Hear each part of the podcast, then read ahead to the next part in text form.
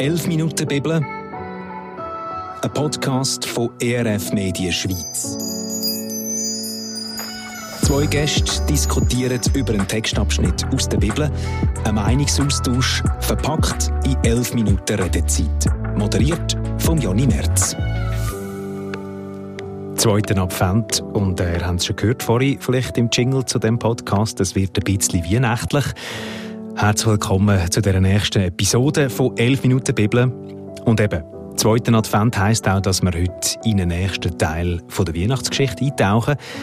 Im Advent picken wir uns jede Woche eine Person aus dieser Geschichte raus und schauen in ihre Gefühlswelt hinein. Heute machen wir das beim Josef, also beim Vater von Jesus, beim irdischen Vater, wenn wir so sagen Und ich habe mit Miriam Merz und Thomas Zink über ihn geredet. Sie beide arbeiten als Pastorin und Pastor in der Freien Evangelischen Gemeinde Winterthur.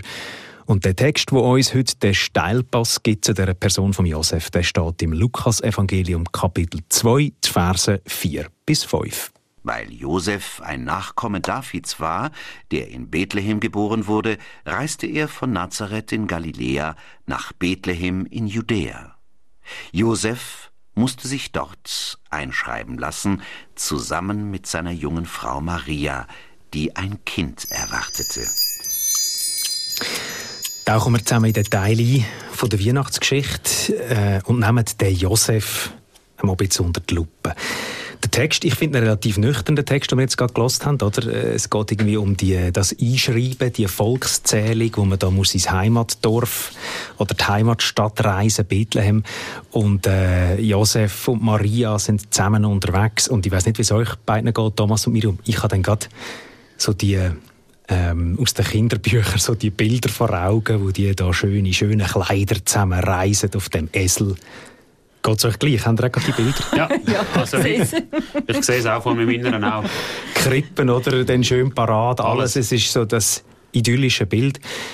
Aber jetzt die Frage an dich, Miriam. Äh, als Schwangere auf einem Esel gute 150 Kilometer unterwegs. Äh, also wahrscheinlich so idyllisch ist es nicht gewesen, oder?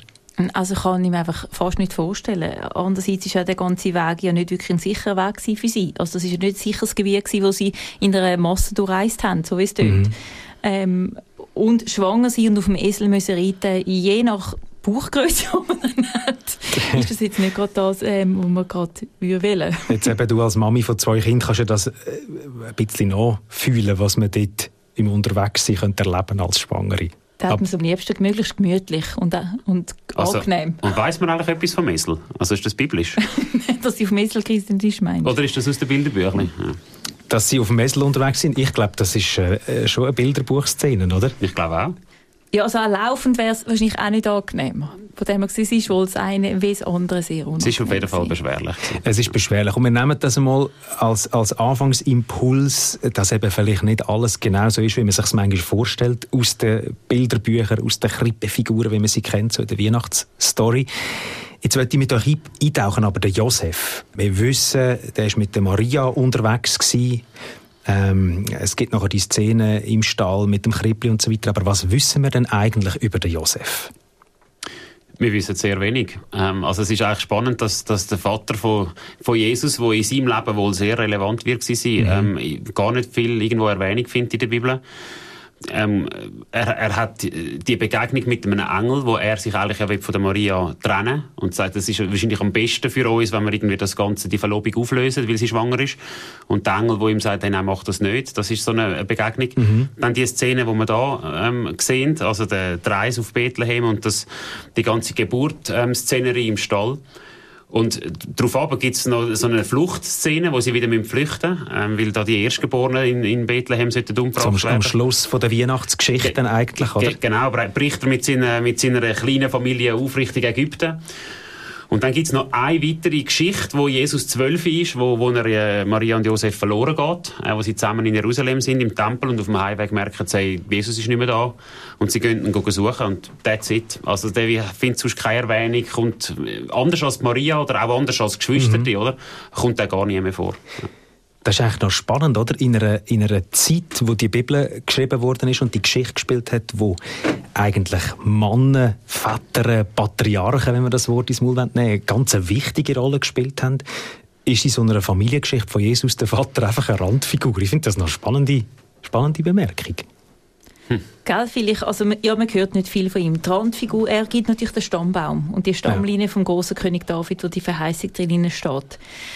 Auf der anderen Seite, er, was man von ihm wissen, ist ja eigentlich auch, dass er einer mit einem wirklich sehr guten Charakter muss sein. Er hat ja nicht einfach gesagt, er hätte Maria komplett können bloßstellen mhm. und sagen, hey, du bist schwanger geworden, bist einfach nicht von mir ähm, und es wäre aus mit dir. Ähm, aber er sagt, wenn ich sie verlasse, dann würde ich sie heimlich verlassen, im Stillen, sie soll nicht zu Schande kommen. Ich finde, das zeigt einmal schon mal viel von seinem Charakter. Und, und Gott redet ja auch immer wieder in ganz besonderer Art und Weise zu ihm, ähm, auch durch Träume, und er macht das und setzt das um. Ich auch ihm nicht wissen, was ihm zu Ägypten erwartet, was seine Familie erwartet, wieder eine beschwerliche Reise dieser Familie mhm. müssen zumuten. Ähm, also ich finde, das Wenige, was man zwar weiß, zeigt aber schon etwas von dem Charakter, den der Mensch ja, sehr wahrscheinlich gehabt hat. Oder das Spannende ist jetzt gerade ein paar so Szenen angesprochen aus der Weihnachtsgeschichte oder eben auch danach, dann, wenn es Richtung Ägypten weitergeht und das mit diesen Träumen ist. Aber fangen wir mal vorne an. Oder? Da wird eine Maria schwanger Sie sind verlobt, also in einem Beziehungsstatus, wo man in dieser Situation in der Gesellschaft auch damals sicher kein Kind sollte erwarten mhm. Das ist ja schon, also wenn wir uns reinfühlen in den Josef, wahrscheinlich noch tough für ihn, so zu merken, okay, jetzt kommt das Kind in die Beziehung und es ist gar nicht von mir. So. Ja, klar. Also, ich meine, ich kann mir vorstellen, in diesem Alter, du führst die Beziehung und du fängst vielleicht an, irgendwie die Zukunft ausmalen. Ich meine, das, mhm. kennen, das kennen wir alle auch, haben wir schon mal gemacht, oder sind wir vielleicht gerade drin, oder? Also, irgendwo so ein bisschen zu planen, hey, wie, wie wird das sein und fängst an zu träumen und irgendwie versuchst die Zukunft zu vorstellen und das stellst du dir halt nicht vor. Jetzt als mhm. Josef im damaligen Kontext, oder? Das kommt von total konträr irgendwo in seine, es passt nicht zu seiner Lebensplanung, ja. Und dann auch natürlich wahrscheinlich das Gefühl von Scham, auch jetzt in der Gesellschaft, wie stehe ich da, wenn man merkt, wir sind nicht verheiratet. Und dann finde ich die Aussage von der Miriam schon spannend. Der Weg, den er dann wählt. Der Gentleman, so ein der Gentleman-Weg, oder? Ja, also er versucht eigentlich sozusagen einen Ausweg zu nehmen, wo er möglichst wenig Schaden anrichtet in dem Ganzen drin. Und von Gott ihn ja dann eigentlich auch zurückruft und sagt, hey, nein, nein, das ist schon gut. das ist nicht ganz so, wie du das gedacht hast. Also ich stelle mir vor, sehr enttäuscht, ähm, dass Josef ist. Ich meine, ich gehe davon aus, er kennt Maria auch und ihren mhm. Charakter ja wahrscheinlich auch. Ähm, und dann plötzlich merke ich, nein, das ist, sie ist anscheinend so ganz anders, wie ich gedacht habe. Ähm, und hat jetzt einfach sich an einem anderen Mal hingegeben und, und ich habe jetzt das Kuckuck sein, wie man früher haben gesagt früher, wie das kann ich jetzt versorgen. Und er sagt er, er macht das nachher ja alles. Er, das ist nachher seine Familie. Mhm. Und in dem Sinne auch, und das lesen wir auch von einer Maria, sie nimmt es einfach an, das Kind, das kommt. Ich glaube, beim Josef ist es ähnlich, er nimmt es dann an. Ähm, sie gehen dann zusammen auf Bethlehem, das Kind kommt dort auf die Welt, in dieser Krippe. Und nachher eben ist der zweite Part, wo er dann flüchtet.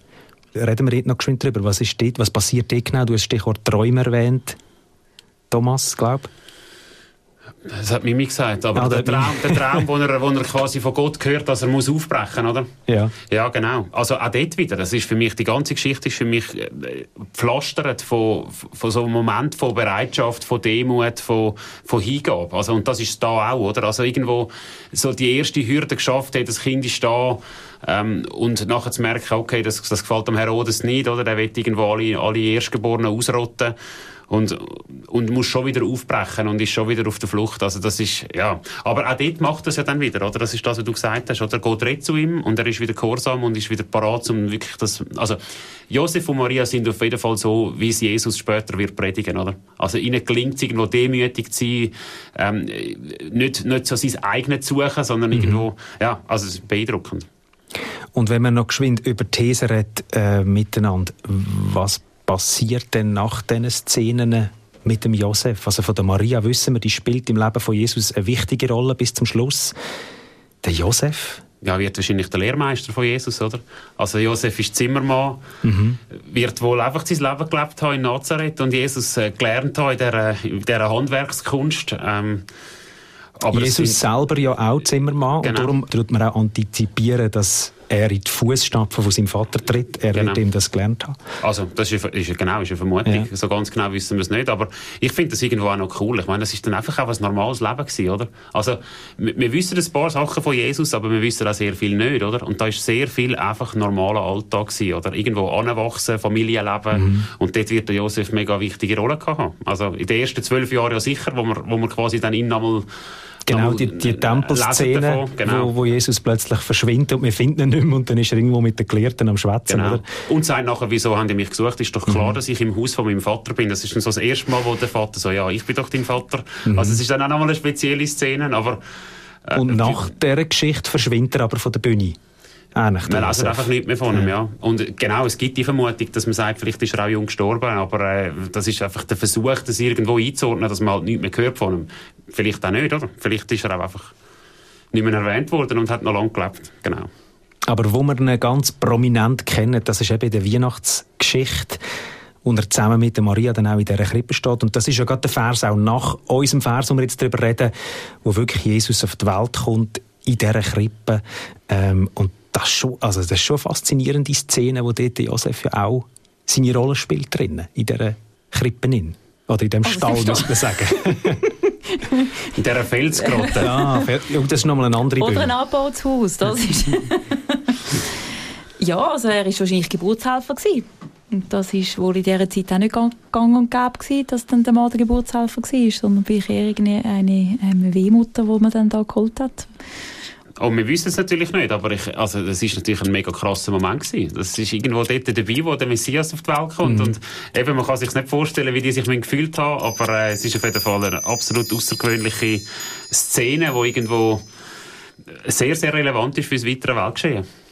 Wir nehmen, da ist das, Josef dabei gewesen. wir nehmen das mit, äh, auch in Gedanken, wenn wir die unsere Krippenfigürchen haben und daran schauen und vielleicht mal den Josef im Auge haben und uns überlegen, welche Rolle spielt der eigentlich in dieser Geschichte?